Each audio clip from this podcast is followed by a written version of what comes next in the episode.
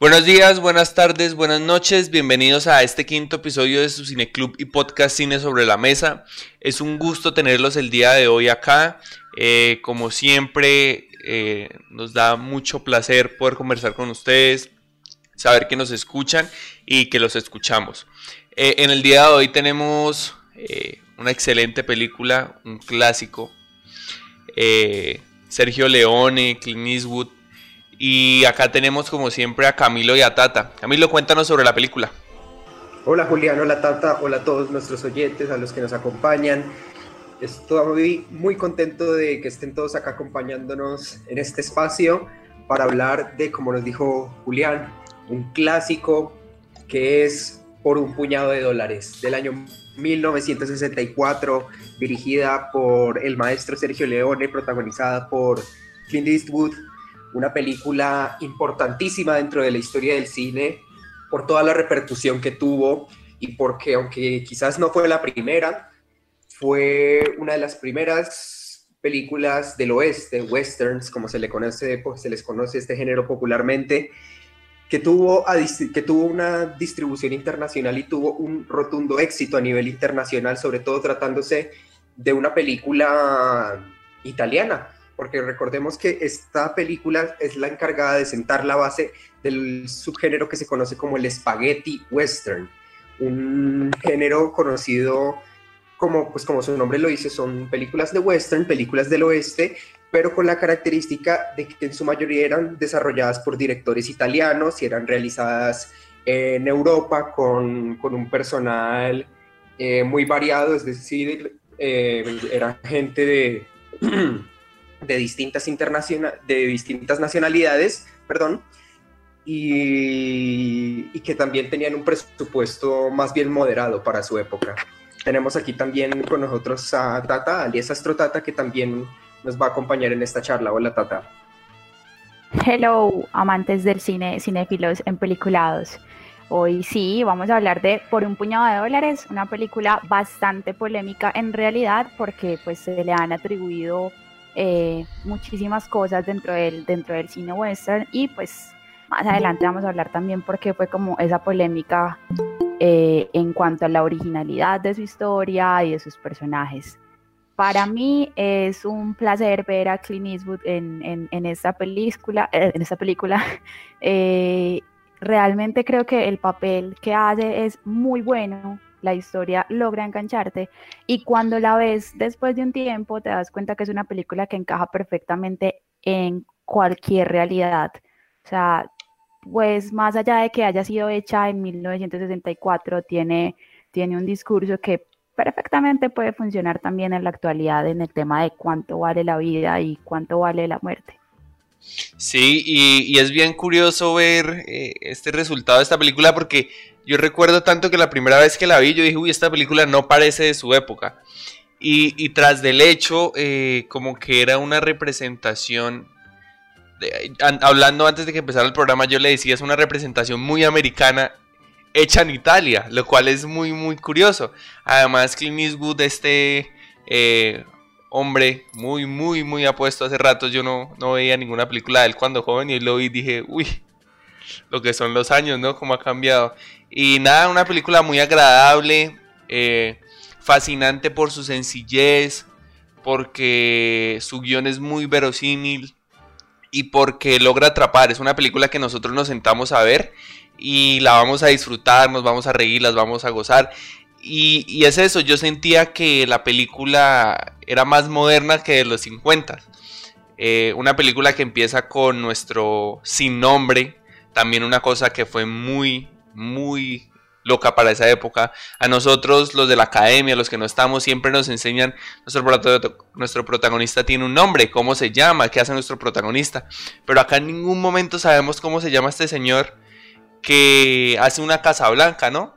Eh, todo el, uno está ahí, uno sabe quién es él, pero uno ¿qué va a pasar con él? ¿Qué va a pasar con él? Y no es hasta tiempo después que nos damos cuenta que pues va a ser el héroe para algunos, el antihéroe para otros de nuestra historia.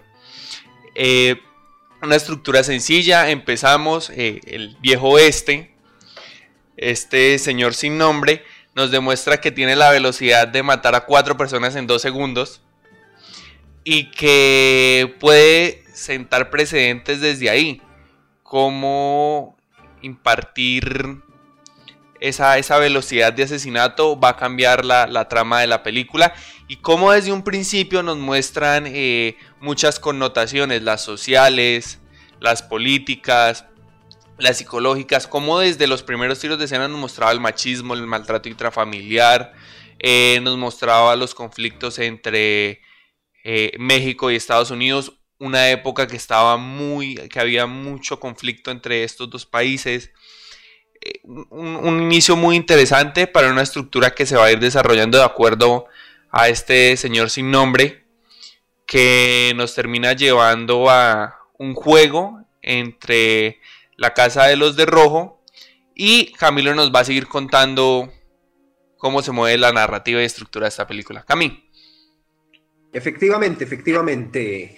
Bueno, resulta y pasa que con esta película nos encontramos con una estructura narrativa prácticamente lineal eh, que, que, constantemente, primero hace dos cosas. Primero, eh, sienta y establece las bases y ciertos modismos y ciertas características, como ya dije anteriormente, del spaghetti western, pero también, a pesar de que es una trama sencilla, habíamos comentado incluso antes de empezar la transmisión, tenemos una, una trama bastante, bastante sencilla, quizás pareciera no tener mucha profundidad, pero conforme vamos viendo detalles dentro de la puesta en escena, dentro de los personajes, en cómo se desenvuelven las situaciones, podemos notar efectivamente, como, como nos dice Julián, un conflicto muy latente y una historia que va muy ligada, va muy de la mano con conflictos relacionados con su época, dando también cierta información acerca de, esta película. Recordemos que también esta película es conocida como la primera de una trilogía, se conoce como la trilogía del dólar. Son tres películas de este director Sergio Leone y las tres son protagonizadas por Clint Eastwood interpretando a este hombre sin nombre, eh, que sí, en las tres películas se le da un nombre diferente, pero en esencia es el mismo personaje, por eso es que se le conoce con ese, con ese seudónimo. La trilogía está compuesta por, por un puñado de dólares. La siguiente sería La muerte tenía un precio. Y la tercera, y quizás la más conocida, es El bueno, el malo y el feo. Entonces, estas películas, así es.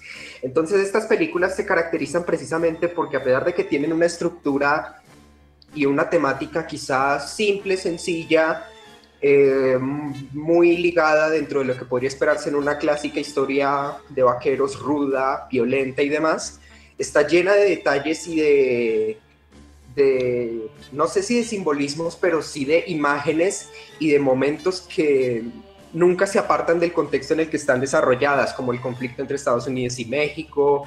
En El bueno, el malo y el feo tenemos una trama muy ligada a la guerra civil americana y, es una, lo cual es una trama bastante impactante, llena de, momentos duros de violencia, y, pero también de aventura emocionante, de honor, de valentía, de desconfiar del otro. Entonces yo creo que eso es quizá lo más rico que nos ofrecen estas películas, o al menos que quizás lo que el señor Sergio Leone nos ofrece con esta trilogía.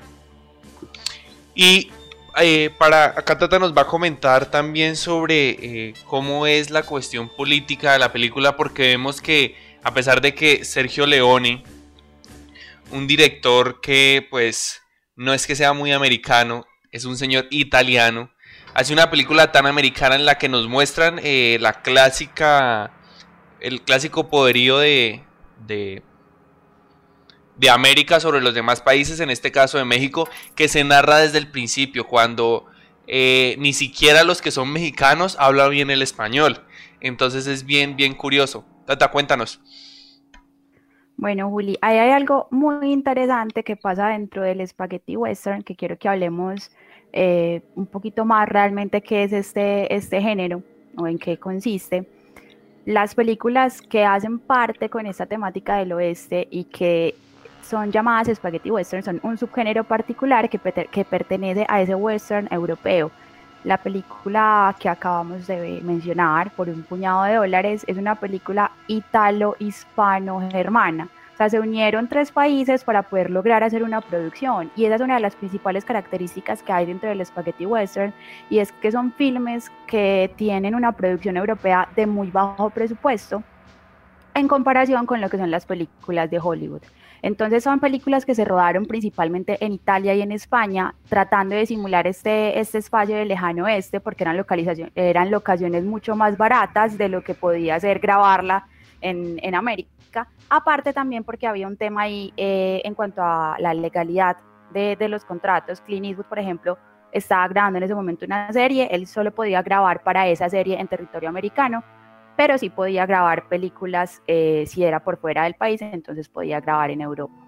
Ahí hay un tema también importante con el tema de, de cómo surge el spaghetti western. Se le atribuye a esta película que sea como la principal, la primordial, la primera o la que se convirtió en, ese, en esa primera película famosa de Spaghetti Western, pero antes de que saliera por un puñado de dólares ya había más o menos 20, 25 películas de este mismo estilo que pertenecían al cine italiano, que querían eh, ser enfocadas en el cine del oeste y que estaban empezando a constituir lo que más adelante se vendría a valorar como el género de Spaghetti Western. Para los americanos este género era eh, una burla de cierta forma, no era algo que, que, vieran como algo chévere, sino que lo veían más como están tratando de imitarnos, están tratando de hacer eh, algo que no, que no son. Y, la, y el término de espagueti también era por burlarse un poquito como de esa cultura italiana tratando de, de hacer historias muy americanas. Entonces cuando, cuando tú dices que es una película americana, yo digo, es una película, una americana muy italiana, la verdad. Sí, Tata, y es que desde un principio, ¿no? Desde un principio nos muestran eh, estos énfasis del Spaghetti Western. Y yo siempre he tenido una duda, ustedes que están viendo acá en la pantalla. Yo ahorita estaba poniendo este fragmento de la película, que es uno de los iniciales para los que nos están oyendo, eh, que es cuando Clint Eastwood está llegando al pueblo y se encuentra con un señor dormido en un caballo, con un letrero en la espalda que dice Adiós, amigo. Eh, ¿Qué representa para ustedes? Porque yo cuando vi la película, eh, no sé para qué era el recurso, no sé si para darle una apertura, porque de por sí uno ve este plano general eh, en el que ya uno ve el pueblo desolado, solo, el típico pueblo del oeste en los 50, como lo han representado. Y aparece ese señor en ese caballo, de una vez nos da una apertura y nos mete en un mundo. Ese adiós, amigo, en español, es ya es dar un contexto nuevo. Entonces, ¿ustedes qué entienden por esto? Eh, ¿Alguno de los que nos está escuchando, Tata, Kami, ayúdenme ahí a, comprender? Yo considero que este momento em, me da la impresión, no, no digo tener la verdad absoluta, pero me da la impresión de que sirve como un preámbulo para establecer las bases de, para por las que funciona este pueblo. El pueblo se llama el pueblo de San Miguel, si no estoy mal. Sí, San Miguel. el nombre que le dan en la película. Entonces, eh, para mí, este primer momento sirve como un preámbulo y para establecer las bases por las que se rige este pueblo tan, tan hostil y tan violento en el que están estas dos bandas en un enfrentamiento muy constante y que y que en el que las balas, los tiroteos y los incendios y los asaltos son el pan de cada día de estos habitantes y en el que tal y como por ejemplo después llega eh, este otro personaje, un personaje que hace una aparición fugaz que recibe al hombre sin nombre, a Clint Eastwood, y les dice que, eh, y le explica que cuáles son los fundamentos de este pueblo. Así funciona esto. O te haces rico o mueres o te vas. Ese es como el, funcionamiento básico. Y Yo creo que eso funciona de esa forma. Sí, sí, sí. Y a eso que tú dices de que eso funciona de esa forma, cuando aparece este señor y termina su aparición que empieza a molestar y acosar a, a nuestro personaje sin nombre, yo pensé inmediatamente en la regla americana. O sea, o hacen lo que queremos o lo, solucionan de algún modo o se mueren. Sentí que era como una frase muy gringa, sentí que estaban hablando, desde el principio ya nos iba a decir, acá son las normas de nosotros, nosotros estamos en México, pero esto es Estados Unidos, no nos interesa no nos interesa qué está pasando. Que no sé muy bien dónde esté ubicada la película, es como Nuevo México, ¿cierto? Es como Nuevo México, no, no sé bien en qué locación esté, o sea, espacio esté ubicada la película. Pero desde un principio con estas bandas, con eh, Ramón Rojo, que vendría siendo nuestro antagonista, nos empiezan a dar una connotación súper importante de él. De, la cultura. Y acá cuando llega, eh, llega al pueblo, a San Miguel, vemos cómo ellos intentan, los, los, que están ahí, los de esta banda, intentan detenerlo y asustarlo y, y, detener su paso, pero como siempre, la supremacía de este señor, la inteligencia americana, logra ganarles y su superioridad física por su talento al disparar, pues pues logra vencer a estos cuatro hombres. Y luego sigue un pedazo muy chévere, o sea, desde el principio nos va botando secuencias. Llega este señor americano a un pueblo mexicano y le dice a un mexicano en su bar, no tengo nada para pagarle, no le voy a pagar. Pero él igualmente le trae agua y le trae pan. Entonces es como que todo el tiempo nos está diciendo, nos está dando el discurso americano y cómo no solo México, muchos otros países a lo largo de la historia nos hemos ido rindiendo y adaptando a las necesidades americanas sin importar precios o costos, que es algo muy bacano que vemos en esta película. Eh, como sin ninguna razón, como vemos al final de la película, eh, este señor logra entablar una relación muy bonita con las personas del pueblo y es el mismo mexicano el que lo termina salvando. A pesar de que él se queda viendo cómo entre los mexicanos se matan. Entonces, un mexicano salva al estadounidense que está viendo cómo los mexicanos se matan. ¿Y quién hizo que se mataran? Él. Entonces el discurso político que trae esta película es, es bien, bien, bien interesante.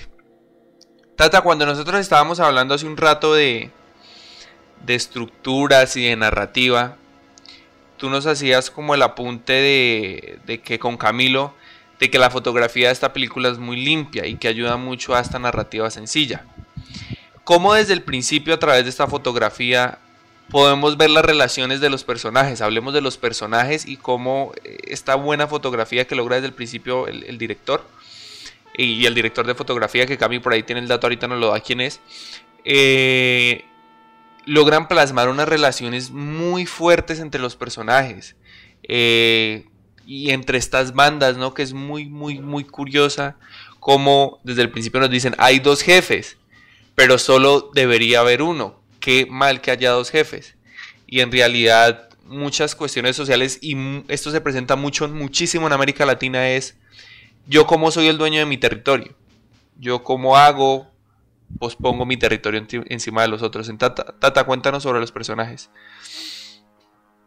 Bueno, no, ahí estábamos hablando de la fotografía, mencionaste primero la fotografía, que algo que me parece muy chévere decir, y es que, bueno, Finalmente también se le atribuye a esta película que sea como la que llevó al Spaghetti Western a la fama, porque el trabajo de fotografía y de montaje son muy juiciosos en el sentido de recrear muy bien los planos, mantener una fotografía muy limpia, eh, de todo el estilo que se venía manejando en todas las películas del oeste. Ahí pasa algo interesante y es que la relación no solamente se da de una forma muy estrecha entre los personajes, sino también entre el espectador y los personajes. Eh, Sergio hace algo, es que Sergio pues estaba cercana ya con el director, pero sí, Sergio hace algo en esa película muy chévere y es que incorpora planos que son desde la vista del, del, hombre cuando dispara y eso hace que el espectador se involucre mucho más en la película de lo que puede pasar en otras. Entonces ahí la relación no solamente es estrecha entre personajes, es también muy estrecha con, con el espectador porque lo involucran y lo hacen parte de lo que se está viviendo. Eh, ya que Tata nos comentaba sobre esta cercanía que uno siente con los personajes, nos vamos a una frase icónica en la historia del cine, en la historia popular y en la historia de esta película. Yo no soy de un lado, no soy del otro, yo estoy en el medio.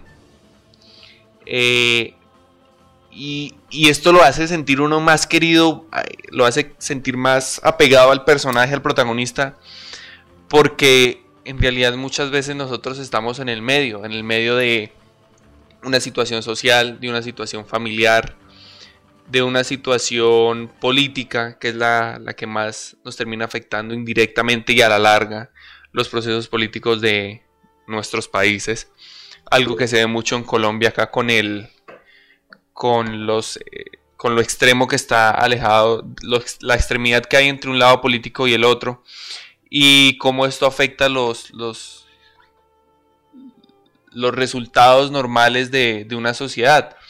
Este señor que dice, no quiero estar de un lado ni del otro, podemos hacer una traspolación muy bacana que es el poder que tiene el pueblo o el poder que puede tener un personaje o una persona eh, dentro de dos instituciones, dentro de dos grupos, haciendo que estas dos tengan una reacción para bien o para mal. Él nos dice, yo no voy a estar de ningún lado, no termina estando de ningún lado, pero termina afectando, tanto así que se destruyen, o sea, se terminan destruyendo y, él es testigo, él es orador, él es eh, manipulador y él es el que maneja que estas dos situaciones se terminen dando.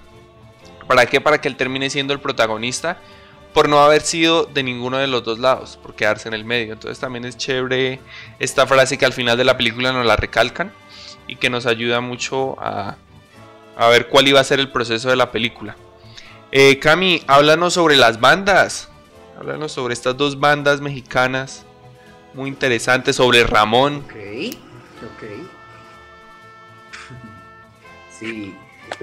Entonces, eh, efectivamente, nos encontramos en esta, en, San Miguel, en un escenario totalmente extremista en el que, pues es, eh, claro, son dos bandos totalmente opuestos, son los dos, son los dos extremos, que por un lado tenemos a, a los rojo, que son, que son liderados por Ramón, eh, que bueno, es curioso porque en un principio se nos plantea la rivalidad entre estas dos bandas desde un punto de vista intermedio, quizás dentro del punto de vista del personaje del hombre sin nombre, en el que, digamos, los dos son como... El, el personaje se mantiene como que quizás neutral en un principio y como que va, va intercalando y va, va coqueteando con, con ambas bandas y en el como que, como que sin tomar ningún tipo de partido yo como que no, ninguna, no, hay, no hay buenos ni malos, todos, todos a la larga son, son forajidos o son asesinos o son asaltantes,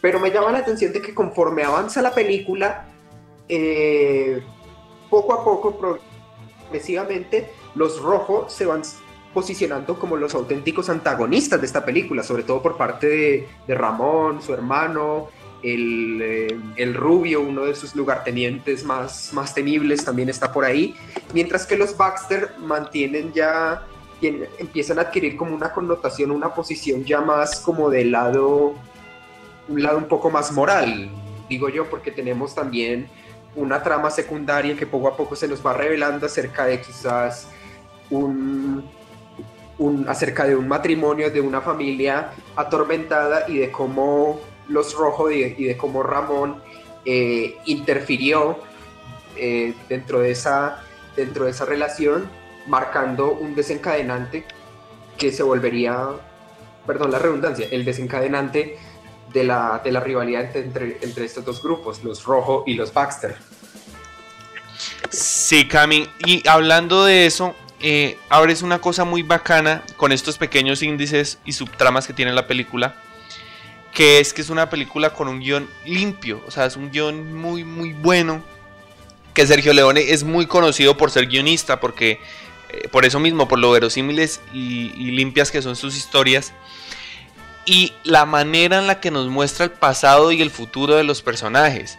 Necesitó de una escena, de una escena, para poner a todo el público a pensar eh, sobre el pasado del hombre sin nombre porque la escena en la que deja ir a los eh, deja libre a esta familia a la que tú nos hablabas de la subtrama que está atormentada por los rojos, por Ramón, y que en un momento es ayudada por los Baxters, que se terminan, nos terminan mostrando el lado humano, eh, los Baxters nos terminan mostrando el lado humano de este oeste. Eh, los rojos nos muestran el lado más crudo. Y nuestro personaje, solo con una escena, descubrimos que él tuvo un pasado fuerte con eso. O sea, que tal vez queda para la consideración de cada quien, yo la sentí así. Cuando él deja ir a, a esta mujer, al niño y a su esposo, los deja por fin libres y les da el dinero, él dice que él alguna vez pasó por eso y no pudo hacer nada. O sea, como que estuvo, no él, que conoció a alguien que estuvo en esa situación y que no pudo hacer nada, que no se pudo hacer nada. Entonces es bien, bien interesante porque yo sentí que él hablaba de él mismo. Valga la redundancia. Entonces es muy chévere ver solo con una escena cómo nos plasma todo el pasado de un personaje y como pequeñas pinzas, pequeños índices nos, da, nos va dando más belleza a este guion y nos enriquece más visualmente. Eh, ahorita que estábamos viendo acá en la pantalla la cota esta de malla que tiene el, eh, los rojos, la armadura, que al final termina siendo como un juego de orgullo y de fuerza y de inmortalidad de los Estados Unidos eh, sobre los, los demás que lo terminan narrando pues cuando le empiezan a disparar a, a, nuestro protagonista y no le pasa nada. Eh, y así hay pequeños índices que nos van transmitiendo en escenas pequeñas el lado más humano de los personajes, lo cual es muy chévere porque normalmente tendemos a pensar que, y pasa mucho con estas películas de acción o los westerns, y pasó mucho con en esa época, que era que era mucha bala, pero estaban vacías, ¿sí? algo similar que ha venido pasando los últimos años con las películas de superhéroes y es algo que le suelen criticar. Son películas muy llamativas pero que no tienen tal vez en algunos casos fondos humanos. O sea, no vemos personajes que nos, que nos, nos transmitan y nos llenen eh, de, de, valores, nos hagan cambiar algo, nos generen una catarsis. Lo cual si hacía, digamos, eh, alguna vez otras películas, digamos el Batman de Nolan, ahorita con el Joker, entonces como que estos antihéroes y héroes tienen algo muy chévere en esta película que es que darse bala y dispararse y matarse, a pesar de que es, sigue siendo nuestra columna, no se queda totalmente en eso la película. Y Sergio Leone nos muestra el lado más humano con pequeños detalles de la película, lo cual es muy muy chévere y muy interesante.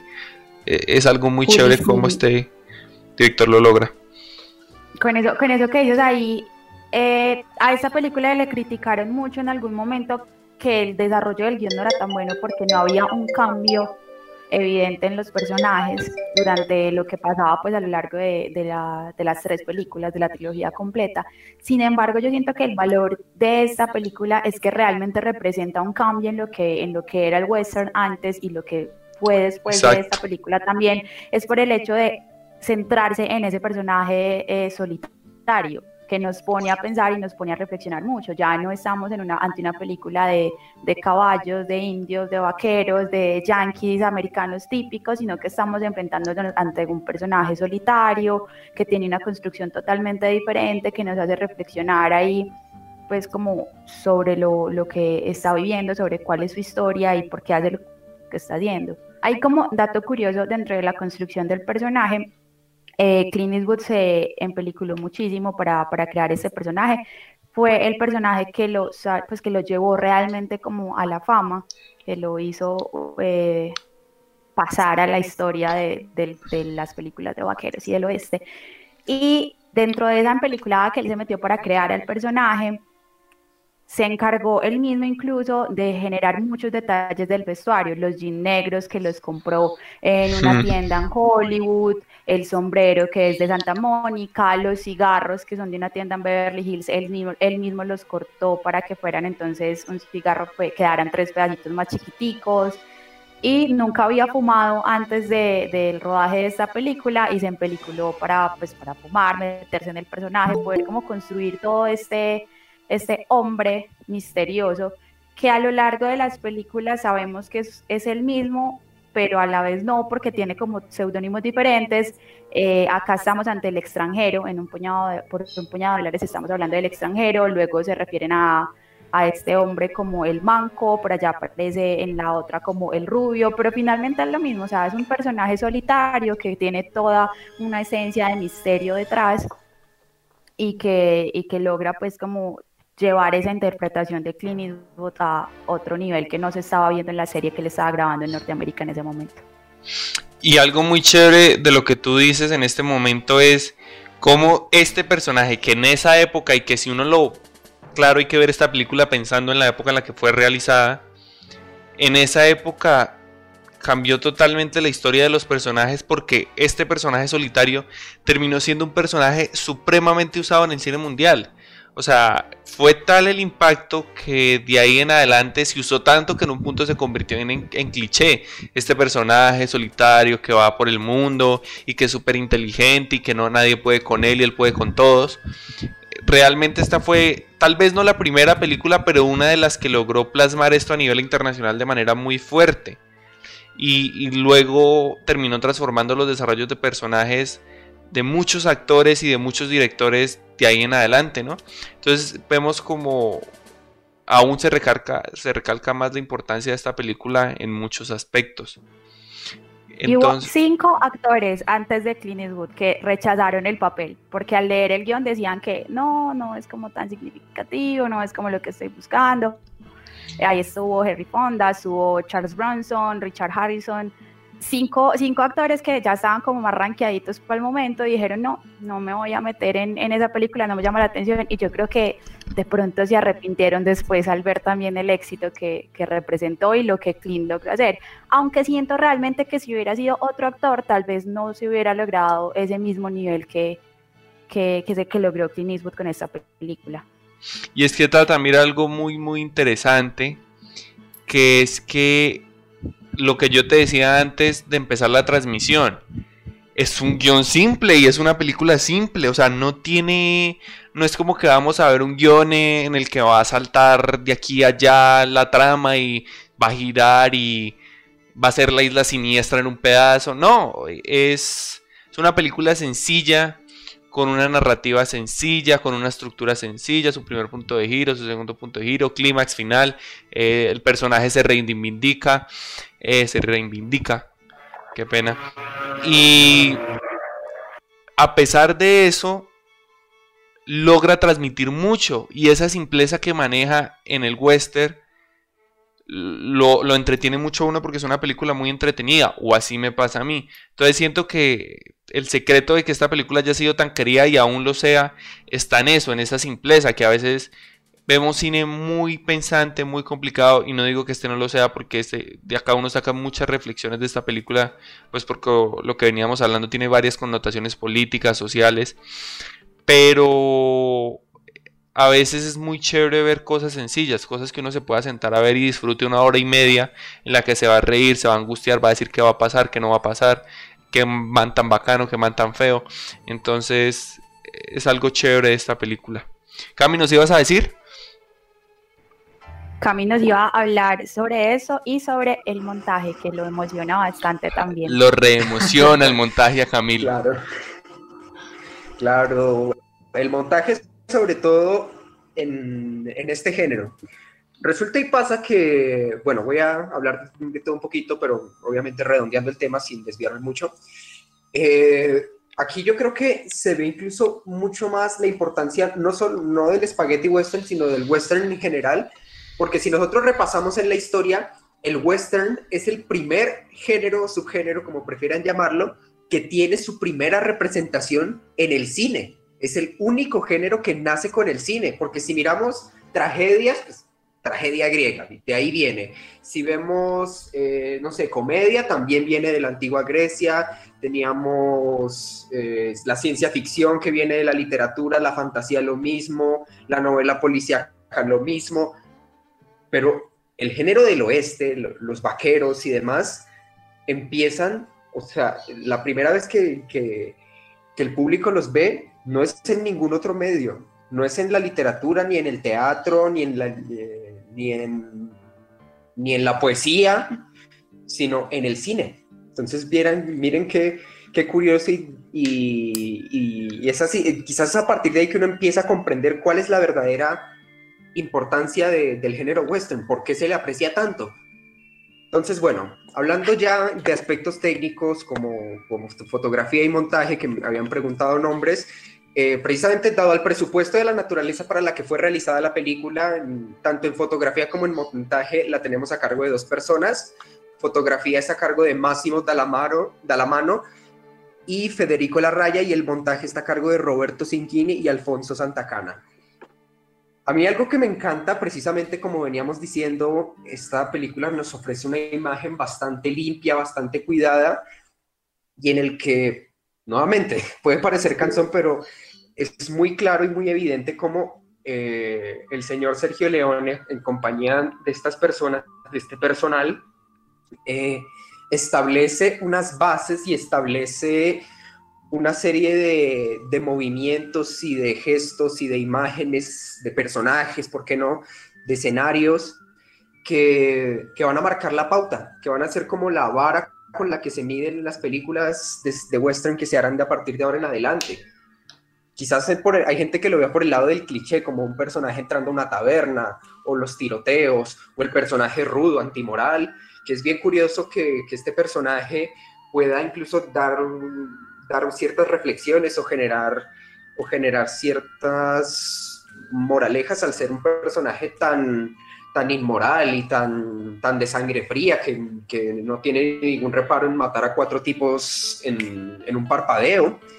Y por supuesto está el tema del el montaje, que en el género del espagueti western a mí me parece algo fundamental y algo súper bacano, porque eh, dentro del cine clásico yo creo que con el western o con el spaghetti western es yo creo que donde empiezan a utilizar el montaje como una herramienta narrativa bien interesante y el cómo a través de, por ejemplo, el corte o el cambio de plano logran generar distintas emociones.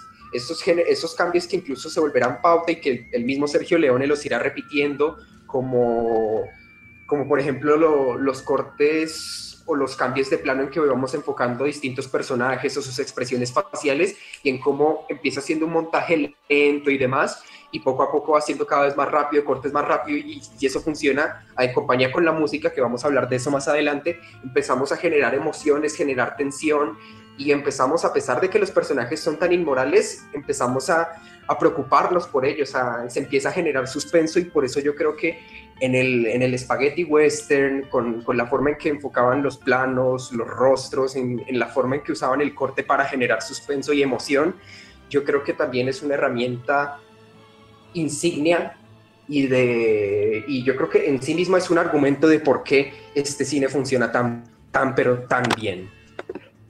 Ahí, Cami, hay una cosa y es que antes de esta película, para las escenas en las que se le disparaba a alguien, para las escenas de disparos, se usaba un corte de plano contra plano, en el que cuando ya a la persona se le disparaba, la veíamos pues como con la sangre y con el efecto del disparo. En esta película eh, fue la primera vez en la que en el cine vimos la perspectiva desde el hombro del tirador. Y eso también es interesante porque cambia esa dinámica del montaje e involucra al espectador y hace que ese ritmo sea mucho más acelerado. Sí, y es que es muy chévere ver cómo nos cosas que vemos al día de hoy, que son muy cotidianas, eh, que vinieron a usar muchísimo los hermanos Cohen, porque los hermanos Cohen usan muchísimo de Sergio Leone, que los hermanos Cohen a mí me encantan los westerns de ellos, o sea, me parece que, eh, digamos, o sea, no sé, me parece que son muy buenos haciendo westerns. Vinieron a utilizar muchas referencias de ellos. Incluso Tarantino con Django sin cadenas también lo hace en algunos momentos. Y muchas otras películas que no sé. Clásica, una que utiliza muchísimo las películas de Misión Imposible. Las que. Las de. No recuerdo el nombre. ¿Cómo es que se llama el actor? ¿Alguno me ayuda? que ya, que ya hasta las produce Tom Cruise, las dirige, las hace y las rehace son puros tomar escenas y movimientos y tiros de cámara de, de estas películas de Sergio Leone. O sea, es, muy curioso ver las películas de Sergio Leone y ver a Tom Cruise con su Misión Imposible y ver cómo es una, una copia, no, porque no es la palabra, es una adaptación de muchos tiros de cámara que utilizaba Sergio Leone. Dijiste la palabra clave que nos tiene que llevar a otro punto en la conversación y no podemos dejar que el, que el capítulo del podcast se vaya a acabar sin eso y es la palabra copia porque ahí es donde yo decía, esta es una película muy polémica, precisamente por ese tema de copia y ese, ese rollo que hubo ahí con Yojimbo, una película que solo se estrenó tres años antes, o sea, no es que hicieron un remake de una película mucho más vieja, no, era una película que había acabado de salir, entonces ahí es donde entra esa, esa pelea entre los guionistas de Kurosawa, Kami Kami me corrige porque yo siempre lo digo Akira Kurosawa eso, Yo siempre digo los nombres mal. Pero entonces esa pelea entre los guionistas eh, de, de Yojimbo y, y, entonces pues al ver también el éxito que tuvo por un puñado de dólares, de como, hey, me estás robando mi idea, me estás copiando mi idea. Pero Cami nos tiene la ampliación de esto, el que, que nos comentó cómo fue toda esta situación y el que es un fan, un fan total de, de, de Kurosawa. Ay, te descubrimos. pues bien, eh, ese es un tema polémico efectivamente, porque eh, yo en lo personal, sobre todo en la actualidad, en el que ves muchas, en el cuando ya cuando ya has visto muchísimas críticas, ya has leído muchísimas opiniones y, sobre todo ahorita en, en internet que cada que hay un montón de, de personas subiendo sus opiniones de, un montón de películas, un montón de historias, me he dado cuenta de que eh, en muchas ocasiones un argumento bastante repetido para, para criticar una película, para incluso atacar una película, es para decir, es que esta película es mala porque se copia de esto. Un ejemplo claro que yo mencionó, mencionó Julián una de las críticas, de las razones por las que criticaron mucho la película del Joker, era porque, no, que se copia de, Taxi Driver y del Rey de la Comedia o del cine de Scorsese en general. Eh, incluso hasta muchas veces me da la impresión de que, de que, la única razón por la que la criticaban y la odiaban era por eso. Y yo, y pues yo no estoy, para, estoy en total desacuerdo, les adelanto mi juicio, estoy en total desacuerdo con, con comentarios como este porque realmente siento que efectivamente si empiezas a, hacer una mirada general, generalizada de, cómo han llegado a la pantalla grande muchas historias dentro del cine o incluso en otros medios, eh, puedes ver influencias por todo lado.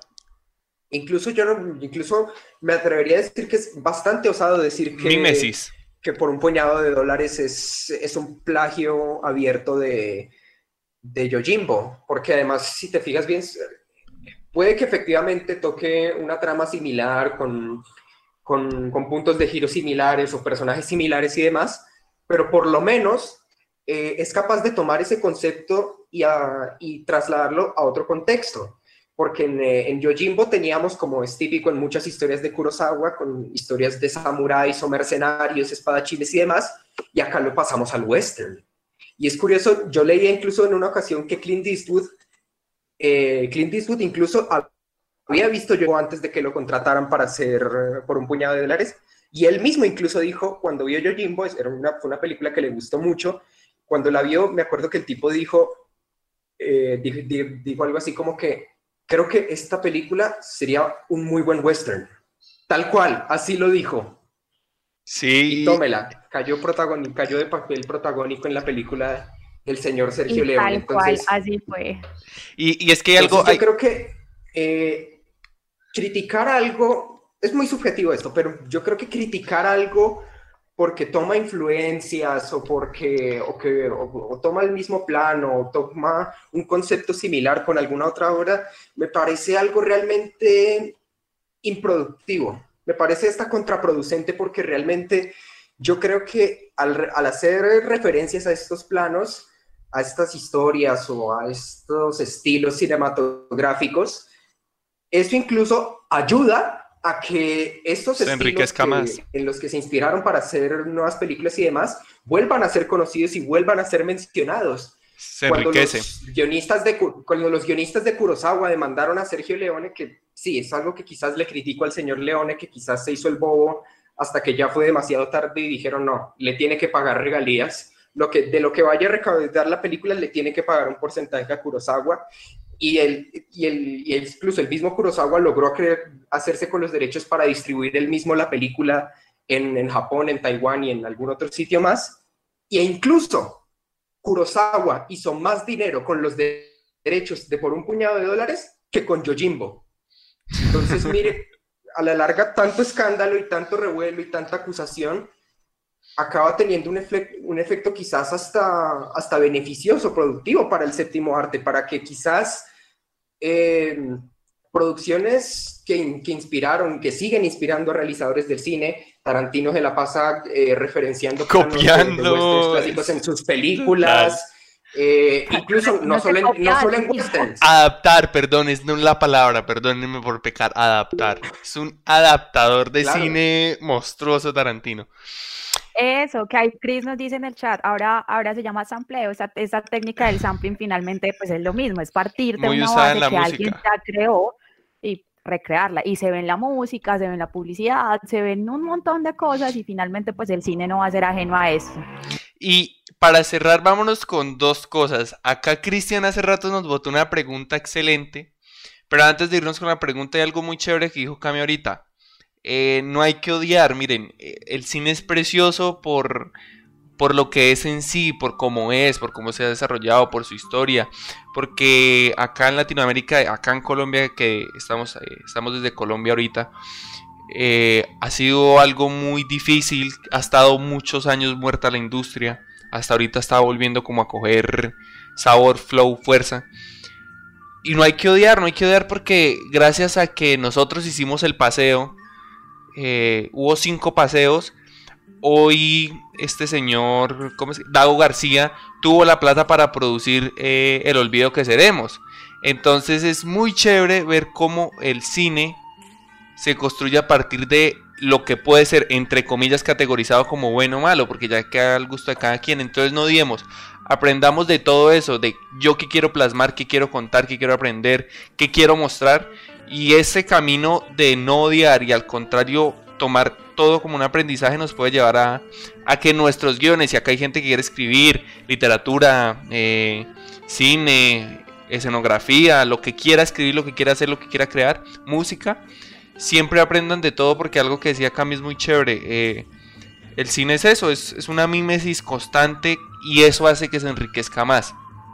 Entonces, quieran mucho el cine y no crean en, los odios. Dentro del cine no crean en los odios porque cada película que ustedes vean les va a construir en algo que quieran o no quieran hacer a la hora de representar alguna historia. Entonces, muy chévere, Cami, ahí el, el apunte con Tata, estuvieron muy buenos.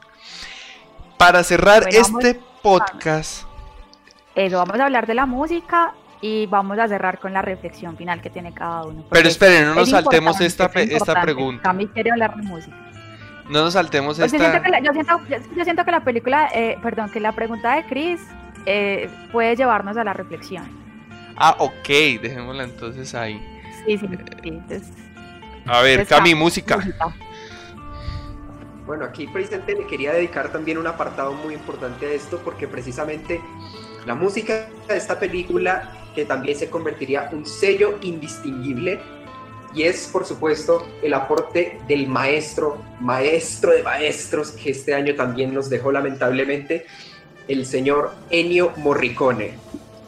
Eh, quizás con, esta con la trilogía del dólar, con, un puñado de dólares, la, muerte tenía un precio, el bueno, el malo, el, malo y el feo, nos regalaría quizás sus composiciones más icónicas y más indistinguibles, más distinguibles, perdón.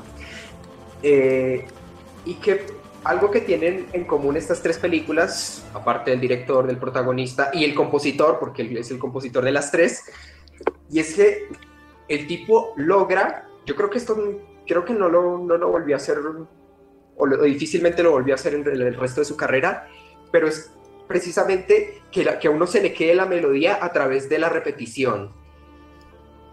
Porque si bien cada película tiene su propia banda sonora y, son composiciones extraordinarias, en las tres películas el tipo constantemente nos hace una reiteración de lo que es el sonido de la película. La película suena así. tiene esta melodía, tiene estos instrumentos, tiene estos coros, en las, eh, esas bandas sonoras tienen mucho, también muchos coros, muchos coros humanos, pero en las tres películas el coro dice algo distinto. Entonces me parece eh, innegable el, el, aporte, la importancia que, que, dejó este compositor para, para el séptimo arte en general, pero sobre todo para estos tres trabajos, estas tres películas que realmente yo creo que quizás eh, a través de la música logró lo que se conoce como darle un sello a la película a través del sonido. Porque dijo, tal y como vuelvo y repito, el tipo dijo, esta película suena así, la melodía de la película es así y por nada del mundo voy a dejar que al público se le olvide, que el público tenga grabado de por vida cómo suena esta película. Entonces, nada, genio musical o no? Claro, algo que... Absolutamente. Algo que en los últimos años se ha usado bastante en, películas emblemáticas, ¿no? La música termina siendo un camino. Y no solo, no solo en el, cuando uno esté pensando en la música, sino en las redes sociales, en el diario vivir, en que usted va por la calle y escucha el tonito y usted ya ay, mira esta película y termina hablando con la persona con la que usted va media hora mientras camina de Clint Eastwood y la película. Entonces como que esto últimamente ha sido un recurso muy bacano. Eh, y cuando la logran, cuando la pegan la canción ya es, o el soundtrack, ya es un logro gigantesco porque usted nunca va a olvidar esa película y es por la música. Entonces ya vamos como finalizando toda la conversación sobre... Hablamos bastantes cosas, muy bonito, eh, estructura narrativa, personajes, transformación, fotografía. Y para cerrar nos vamos con la película, la pregunta que nos tiene Cristian. A mí me gustó mucho esta película cuando la vi. Y algo de lo que hablábamos bastante al principio. Y la pregunta es, por acá está. ¿Es Clean en la película un héroe o un villano? Quiero que empiecen respondiendo ustedes. Tata, Cami, alguno de los que nos están escuchando. Ángela, Carlos, el propio Cristian, que no, no los hemos escuchado hoy. Hola, ¿me escuchan? Uy, qué placer. ¿Cómo están? ¿Me eh, escuchan bien? Bienvenido. Sí, Cris, súper bien. Eh, listo, no, es que la pregunta me surgió porque yo la película me la he visto un par de veces, ¿cierto? Entonces, digamos que lo que no me gustó fue parte del guion porque, porque pasan cinco minutos y no hay una sola palabra y lo primero que dice el actor es hola, ¿cierto? Como ustedes lo, entonces ahí yo entro como a un escenario como mucho más descriptivo que lo que nos está mostrando al principio el director es el lugar vacío, ¿cierto? Eh, casas muy, muy pobres en, su, en, su, en, su, ambientación y un, y, un, y un, actor muy frío, ¿cierto? Muy frío, muy serio. Entonces ahí mientras la pregunta es porque la película empieza de una manera muy, muy, muy rara, porque ves el que tú crees el ser el protagonista del héroe que hay un niño corriendo, le disparan a los pies y el man no hace nada, ¿sí me entiendes? Entonces es una persona como muy fría, entonces me pregunto yo si, si es un héroe o es un villano dentro de la película. Y para, pues ahí para que termine la parte de la pregunta y para terminar pues mi, mi, intervención quería decir que eh, la película no me gustó mucho el guion por esa parte. Eh, pero, eh, como les decía en el chat, se conforma por la música que hablaba Camilo por el gran Enio, que es una música que como, como ustedes saben se queda en, la cabeza. Y el montaje de lo que hablaba Tata, de, de, que, el, de que el director propone esta, estos, estos, estos planos en los cuales uno está detrás de la persona que dispara, ¿cierto? Que si ustedes han visto Rápida y Mortal, casi siempre el disparo del, de la persona está al, al frente, ¿cierto? Tú ves como él saca la pistola y y, dispara desde el frente y no acá como Sergio Leone que lo pones detrás. Muy brutal eso y, ya para, para, que sigan respondiendo la pregunta. Para mí sigue siendo un villano, pero, pero acá no escucharlos a ustedes. Tata Cami. Cris, maravilloso aporte. Cami, estás que te hablas, por ahí te viene la cámara, cuéntanos. Bueno, bueno, entonces efectivamente vamos a a redondear esto y que con esta pregunta se quede la reflexión final. ¿Es nuestro hombre sin nombre un héroe o un villano? Eh, durante la película yo creo, o al menos al principio, que como yo dije, como yo mismo dije en un principio, que quizás la idea es acompañar a este personaje como que está entre, entre el fuego cruzado, entre la espada y la pared. Como que quizás no hay un héroe definido, no hay un villano definido, no hay, no hay buenos ni malos. Esto quizás es algo que a lo mejor no, no me terminó de convencer de la película, aunque tampoco es algo tan importante, y es que conforme avanza, eh, ya va quedando más claro una posición de, de quienes, no sé si los buenos, pero quizás los menos malos o quizás los, los personajes más, más morales o más correctos que vendrían a ser los, los Baxter, mientras que los grandes antagonistas vendrían a ser los Rojo. Sin embargo, me gusta, es polémico dejar las cosas abiertas, pero me gusta, yo creo que quizás quedarnos un poco en la misma tónica de nuestro hombre sin nombre y permanecer en el medio. Muchas veces, sobre todo en el ámbito político, veces puede llegar a ser mal visto el hecho de permanecer en una postura intermedia. En Colombia nos llaman tibios, eh, eh, oportunistas, convenencieros, lo que tú quieras, por no por simplemente no desear apoyar a un bando. Y esto es algo con lo que no jamás he estado de acuerdo y que con lo que siento que quizás lo que debería uno hacer en vez de preguntarse de si el protagonista es bueno o malo es permanecer con él y como y al igual que él hace durante toda la película ir viendo las dos caras de la moneda, ir explorando los dos lados de la balanza y que cada uno saque sus propias conclusiones. Quizás, quizás a lo mejor, tal y como vimos en el desenlace de la historia, se revele, los personajes revelen sus verdaderas caras, se quiten las máscaras y veamos quién puede estar en un lado más o menos correcto de la ley o de las cosas y quién es el, el, verdadero villano. Eso es quizá lo que yo podría concluir.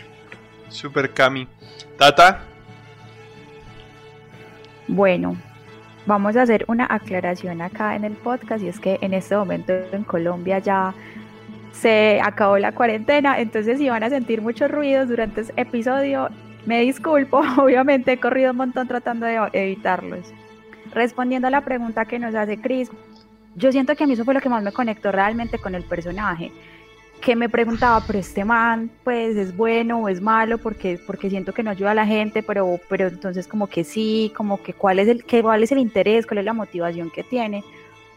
Para mí eso es lo que realmente logra que este personaje pueda ser considerado en algún momento un héroe, que tiene ese componente humano demasiado expuesto, o sea, y esa parte humana de actuar muchas veces en beneficio propio y ya hay algo y es que quiero pues como complementar la respuesta con la reflexión final que yo tengo en torno a la película y es la frase que tiene al principio que me parece que es esa frase que yo decía aplica perfectamente a cualquier época o a cualquier momento y es en un lugar en el que la vida no tiene precio pero la muerte sí tiene valor ahí es cuando aparecen los cazarrecompensas. Entonces eso es como la reflexión que podemos que podemos hacer también de cómo llevar ese, ese personaje de esa humanidad a lo que hoy vivimos en este momento. Estamos en un lugar o en un, o en un espacio en el que tal vez la vida no tiene tanto valor, pero la muerte sí. Y entonces ahí es donde se empiezan a mover esos intereses ya individuales y no desde lo colectivo. Súper, repítenos la frase, Tata. La frase es que en un lugar en el que la vida no tiene valor, la muerte cobra ese valor un lugar en el que la vida no vale, la muerte cobra valor. Y ahí es cuando aparecen los cazarrecompensas. Eso parece al principio de la película, es un frame rojo con letras blancas súper grande, totalmente impactante. Totalmente impactante, sí. Algo, tristemente, algo que pasa mucho en nuestro país acá en Colombia, ¿no? Los tres somos, los tres que estamos hablando el día de hoy, somos colombianos y es algo que se suele ver mucho en mi país, en nuestro país por más de 100 años es bien curiosa esa frase, muy fuerte y, muy real, muy honesta. Eh, antes de cerrar, pongamos un poquito enérgicos. Les recordamos que nos pueden seguir en arroba cine sobre la mesa en Instagram. Aparecemos en Facebook como Cine sobre la mesa. En Evox Cine sobre la mesa. Y en Spotify Cine sobre la mesa. Eh, desde esta semana van a haber unos pequeños cambios para los que nos escuchan. Eh, el podcast el Cine Club lo vamos a trasladar a cada 15 días. O sea, de hoy en 8 vuelve a haber otro Cine Club.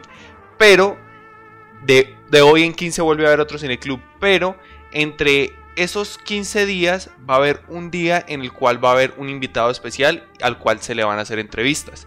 Ya tenemos nuestro primer eh, invitado especial, un estudiante que ya se va a graduar y se va a estrenar como director de, eh, director de cine, una persona que es colombiana y que hizo su carrera en Brasil. Tiene un recorrido muy bonito, eh, es una persona muy interesante y él va a ser nuestro invitado de hoy en 8 días. Entonces les recordamos, el formato de cine sobre la mesa cambia. Cada 15 días Cine Club, cada 8 días invitados especiales. Eh, bueno, sí, creo que me expliqué bien. ¿Me expliqué bien? ¿Me dicen si me expliqué bien? Igual, si no le entendieron a Juli, no hay problema. En las redes sociales, en el Instagram de Cine sobre la Mesa, vamos a estar aclarando cuál va a ser la temática, si va a haber invitados, si va a haber película y cuál es la programación que venimos entonces trabajando. Entonces ya saben, ya saben, nos vemos dentro de ocho días con nuestro invitado especial. Y para responder la pregunta, diría yo que él no es ni héroe ni villano.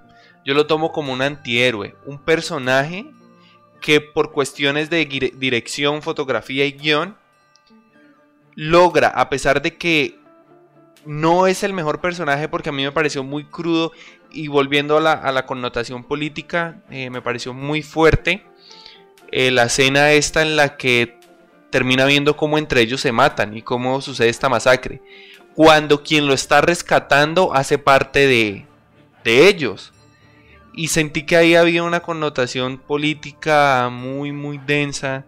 Sentí que le estaba pegando un tirón de orejas a Estados Unidos, a México y a toda Latinoamérica y al mundo en general sobre los comportamientos que ha tenido Estados Unidos a lo largo de la historia con Colombia, Panamá, Puerto Rico, Costa Rica, El Salvador y todos estos procesos que ha tenido. Eh, yo siento que desde ahí ya le estaba mandando un jalón de orejas, algo que vemos mucho el día de hoy.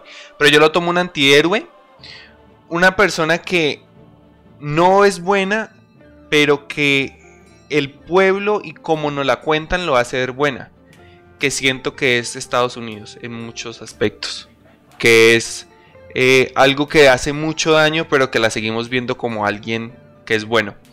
Eh, un gran personaje, muy bien dirigido, muy bien actuado.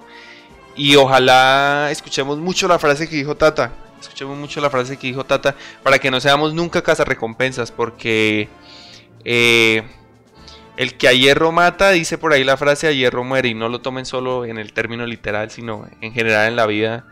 Si uno es casa recompensas, en algún momento se la cobran a uno muy fuerte. Entonces, fue un gusto tenerlos acá en Cine sobre la Mesa. Fue un placer que nos acompañaran el día de hoy en este Cine Club y podcast. Eh, los esperamos de hoy en ocho días con eh, nuestro invitado especial y nuestra nueva sección. Vamos a darle mucha versatilidad. Los esperamos en Spotify, en Evox y en la página de Instagram. Y en estos días estaremos subiendo los, el, nuevo capítulo. Esto fue por un puñado de dólares, dirigida por Sergio Leone y fue un gusto tenerlos acá. Adiós y suerte en esta semana. Chao, chao.